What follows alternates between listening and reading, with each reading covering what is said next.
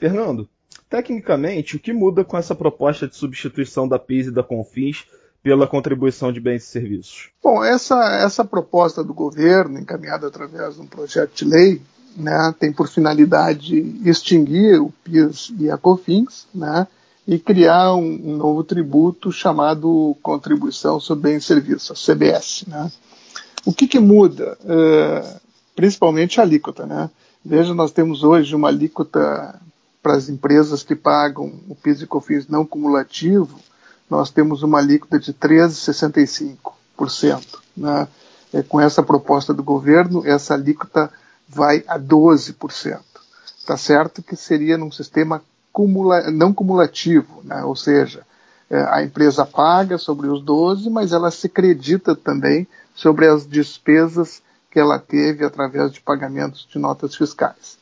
De qualquer maneira, mesmo que seja não cumulativo, eh, isso vai encarecer significativamente as empresas prestadoras de serviço, principalmente na área da saúde, eh, laboratórios, clínicas médicas, eh, educação, serviços profissionais, vão ter uma, um aumento de carga tributária significativo.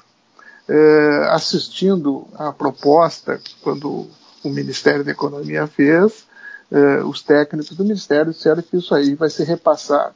Ora, hoje em dia não tem mais como repassar ao consumidor né, eh, esses custos. Então, esse, esse custo vai ser arcado, né, esse aumento de carga tributária vai ser arcado por essas empresas. Então, basicamente, o que muda em termos é a alíquota e também o que muda é, é a simplificação da legislação hoje de PIS e COFINS, que é extremamente complicada, né, que gera uma insegurança jurídica muito grande, porque as empresas eh, não conseguem ter uma definição do que é insumo para sua atividade, né, em função da complexidade da legislação e também por eh, análises restritivas, né, através de consultas, eh, análises restritivas da Receita Federal. Então, gera um contencioso muito grande, que é ruim tanto para o contribuinte quanto para as empresas. Então, em síntese, essa proposta ela vem trazer, sem dúvida nenhuma, um aumento de carga tributária significativo para as empresas prestadoras de serviços. E acho que a sociedade como um todo é, vai é, combater essa alíquota que é extremamente elevada. É, agora, uma das propostas é, né, na verdade, o, o, conceito geral é tentar simplificar um pouco a, a, a carga de impostos que tem aí o sistema tributário no Brasil. Você acredita que esse projeto vai conseguir chegar nesse objetivo? A tendência é essa. Até como eu estava comentando, hoje é, o contencioso é, tributário é muito grande em função dessa complexidade é, da legislação tributária.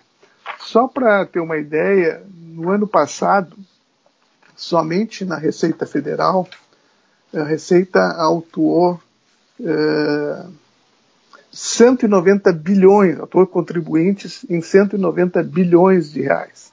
Né? Então veja que é um. É, só para a gente ter uma dimensão do que são 190 bilhões, a arrecadação tributária da União no ano passado foi 1,5 trilhão. Então, 190 bilhões foi o montante de autos de infração. Se nós não tivéssemos uma legislação tão complexa, né, é, que gerasse tanta insegurança jurídica, talvez nós não tivéssemos esse contencioso tributário de 190 bilhões que não foram parar nos cofres da União. Né?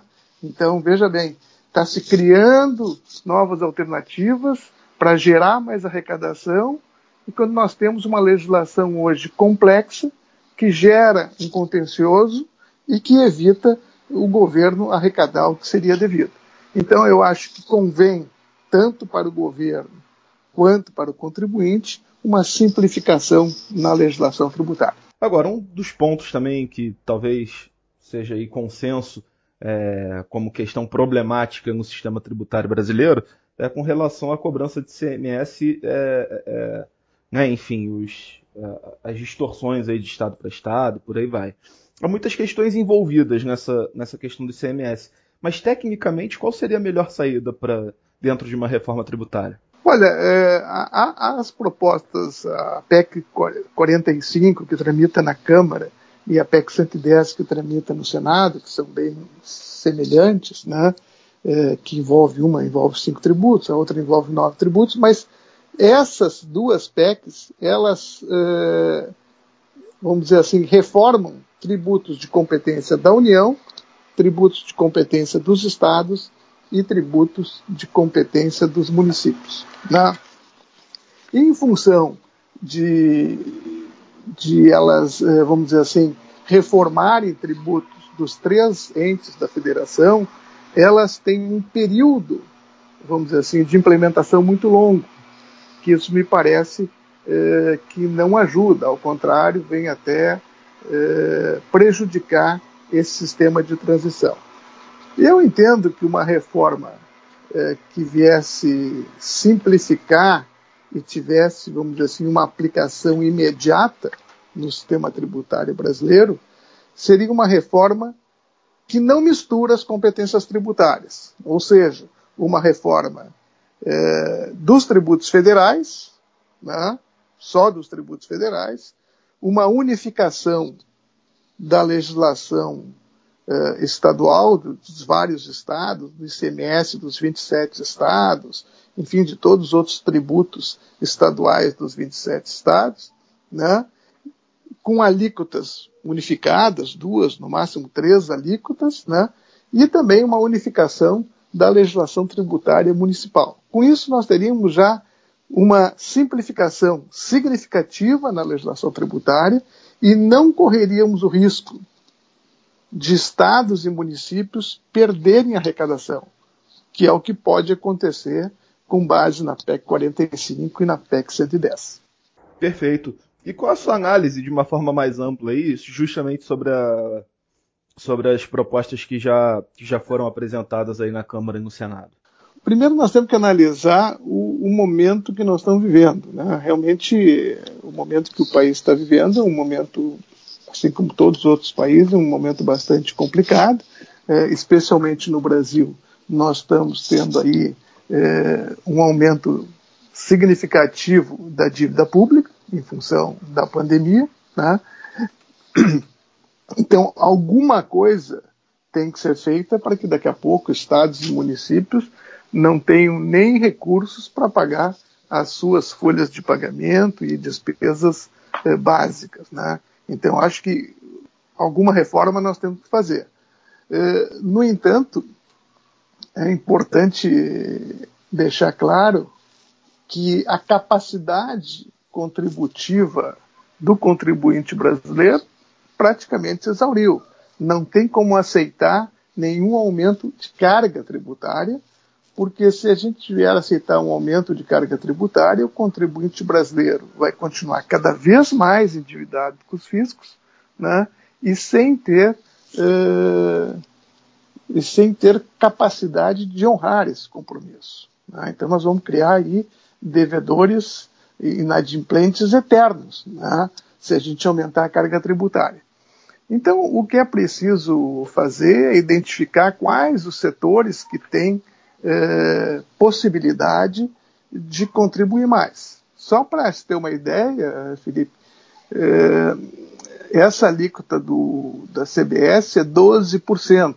No entanto, para as instituições financeiras, a alíquota é de 5,8%. Né? Então, eu acho que o governo tem que identificar exatamente quem tem essa capacidade de poder contribuir mais. Até por dados da Receita Federal, é, no ano passado, 0,01%, é bem isso, 0,01% das empresas cadastradas no Cadastro Nacional de Pessoa Jurídica contribuíram com 60% da arrecadação tributária. Então, esses são os grandes contribuintes. Eu acho que é, a, a, Receita se preocupa e identifica quais são os grandes contribuintes. Há a possibilidade de, de fazer um remanejamento em termos de tributo, mas que não tem aumento de carga. Essa é a grande dúvida. Será que essa proposta que agora está sendo encaminhada pelo governo não vai gerar aumento de carga? A princípio, eu acho que sim, porque está elevando a alíquota, estamos criando tributos novos, a chamada antiga CPMF com outro nome, enfim, tributando dividendos, né?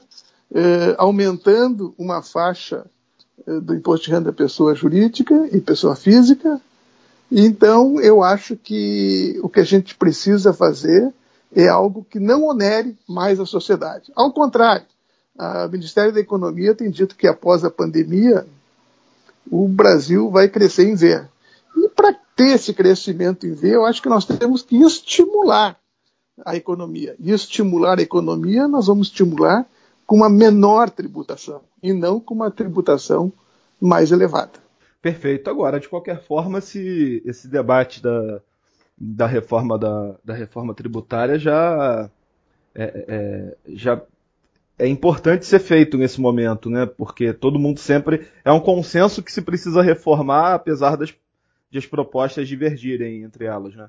Ah, não, eu acho que precisa ser feito, né? Dentro do, do atual cenário que a gente vive, né? Mas eu acho que essa reforma, as duas que tramitam no Congresso, elas têm essa dificuldade de ser num período de transição muito longo. Eu acho que isso não vai ajudar em nada. Eu acho que, inclusive, isso vai prejudicar a questão que nós vamos ter dois sistemas eh, tributários perdurando por um longo período de tempo. Então, acho que nós temos que partir para a simplificação. Se a proposta do governo vier para simplificar e não para aumentar a carga tributária, ela é bem-vinda.